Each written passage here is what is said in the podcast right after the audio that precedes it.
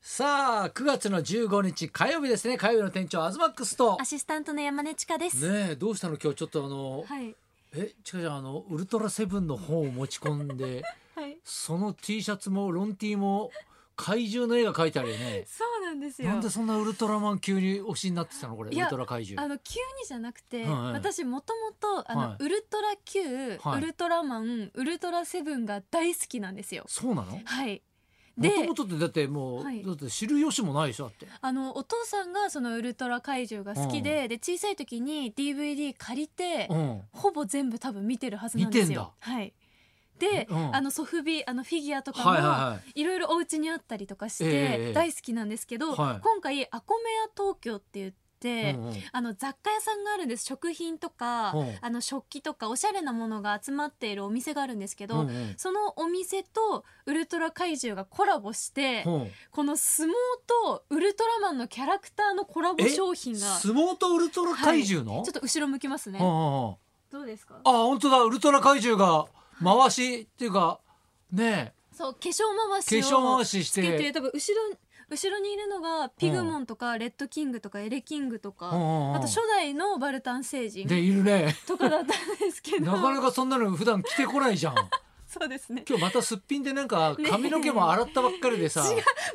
ってえ洗いざらしな感じしないなんかえすっぴんじゃないでえすしすっぴんじゃないのそれ髪の毛ウエッティにあのオイルつけてるおしゃれなんですよあそうなのそれ今時なんかあのベッドベトだなと思って風呂上がりで髪の毛も全然だからジャージっぽいからさあまた まあさそうですねまあちょっと確かにお化ふらっ粧ときた感じ薄いですけどあちサンプゃラんザと中野くんに興味ないんだ違うと違思ってうなんならいつもより気合い入れて髪 とかオイルつけたんですけどあそういうことだったんだ、はい、うんうんいやまあそれでグッズをうんうんあの買いに行こうと思ってこのロンティとはかいは他いにもお皿とかを購入したんですけうど、んそのアコメア東京さんの神楽坂店うんにだけ、あのケムール人と初代のバルタン星う人んうとん写真が撮れるところがあるんですよ。うんうんでそこに一人で行ってきたの。行ってき ました行ってきてでうんうん店員さんにこうこそっとあの写真撮っていただいてもいいですかってうんうんおうんうん願いしてバルタンとかケムール人とかと一緒に写真を撮ったんですけうんどうんなんで行ったかっていうともう私ケムール人が大好きケでム。ル人が好きなの大好きであのウルトラ Q に出てくる怪獣なんですけど、サブタイトルが「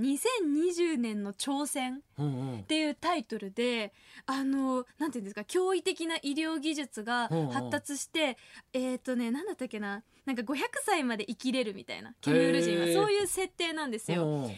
そのケムール星からそのウルトラ Q が放送されてたのっていつくらいですか1900いやだって俺がもうだからもう50年ぐらい前じゃないやだからそれくらいの時にうん2020年から来たっていう設あーなるほど定でケムールでそれ人がが2020年になったし、はい、だから私は2020年になった瞬間に、東京オリンピックとかよりもケムール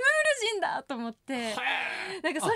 好き前でから好きだったのか大好きですよいや俺またなんかおっさんに引っかかろうと思って新しいキャラ出してきたなと思ったん 違う違だけどういやケム相撲とか野球とか競馬とかさ本初めて聞いたから当にいやツイッター私そうのツイッターちょっと遡るいやでもと確かに最近さ、あの諸星だんがよくテレビ出てんのよ、知ってますかあのえウルトラセブンがは NHK でうんうん 4K になってまたそうなの放送されるその番いや宣だからで見ヤスの番組に出ててたあ見たあの森次浩二さん諸そうそ星う団さん諸星団が出てて、はいでやたらだからそのヤスがねうん帰ってきて「諸星団が今日来たんだけど」って言って、ねゲストに来て、はいアズマックスは俺のこと知ってるかな?」っ て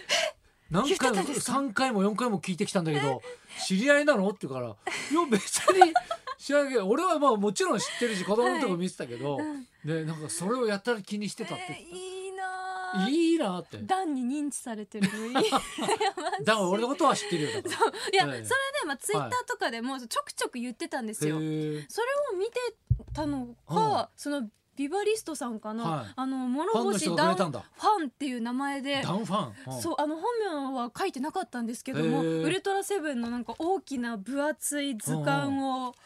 あ今それを日くださあっくれててでそれであそれで今日持って読み込んでたのいやね。タイミングがすごいなと思うんうんうっんてでもあの「セブンって結構子供の頃見てたんですけど「あウル確トラマン」とかようりん設定が怖いじゃないで話すか。がね。私なんか怪獣とかうんうもんその小さい人間と同じサイズの怪獣とかが突然部屋の中にポンって来たりとかなんかそういう設定が多くて怖くて一番実は知らないああ、そそうのウルトラキュートウルトラマンガスいやでもちょっとねなので斬新だってウルトラセブンは。ですでよね。まただってアイスラッカー自体がさ、はいちょっと斬新だったじゃ ない。斬新です。ね、い一旦ハゲになっちゃうわけだ から。ね。消えますんねあれはもう子供たちはさ、はい頭にブーメランを乗っけてさ、それをこう投げてさ、はいあの学校で禁止になるぐらい、ね、はい。危なかったんだからえみんな。えあの眼鏡とか赤いやつつけるあのあとかつもけたよ向けて、はいあのみんなあの豚の鼻を真似するん だよ、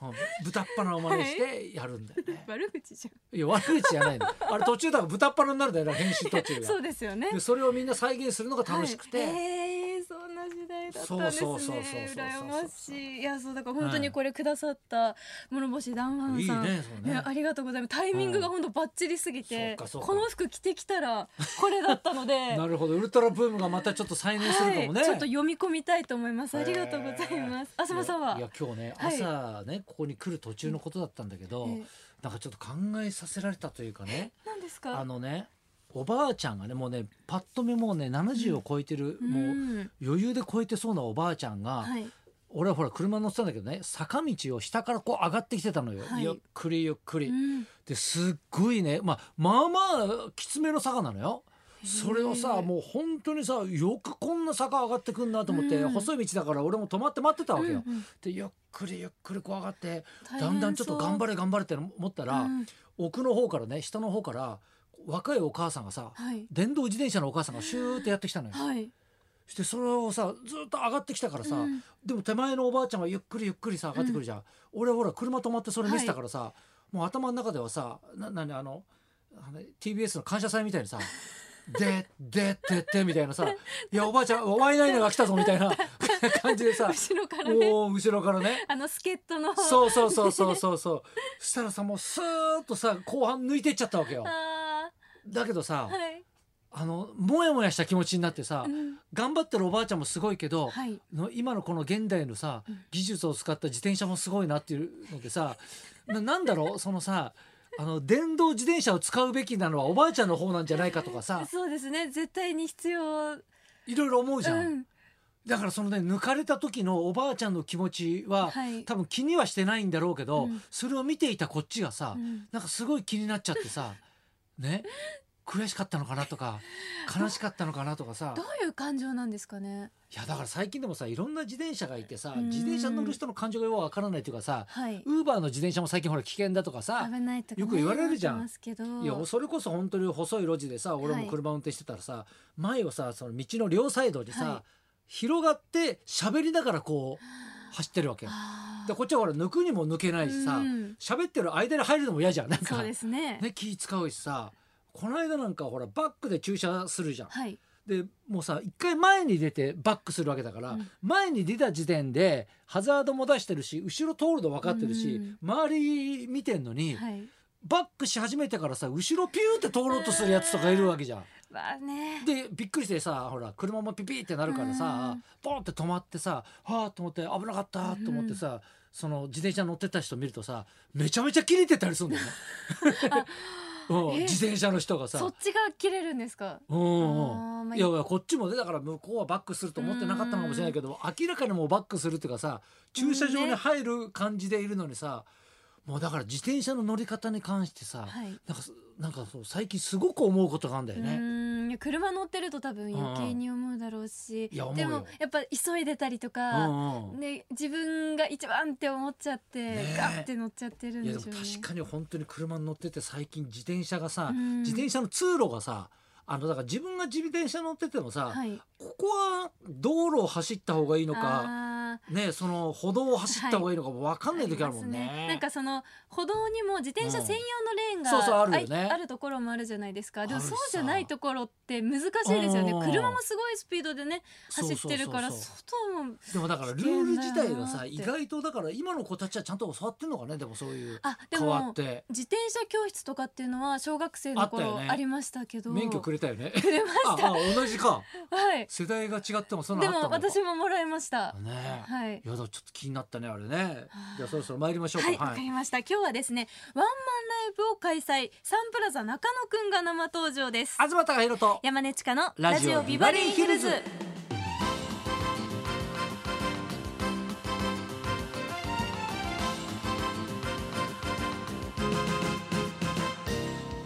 今日のゲストはサンプラザ中野くん、ん爆風スランプのボーカルでランナーや大きな玉ねぎの下でうん遥かな思いなど数々の名曲を歌い上げてきました東さんも出演している熱海五郎一座のテーマソングも担当されていますね、うんはいこの度初めての中野サンプラザでワンマンライブを開催することになりましたサンプラザ中野くんこの後12時からの生登場です、はいそんなこんなで今日も1時まで生生放放送送。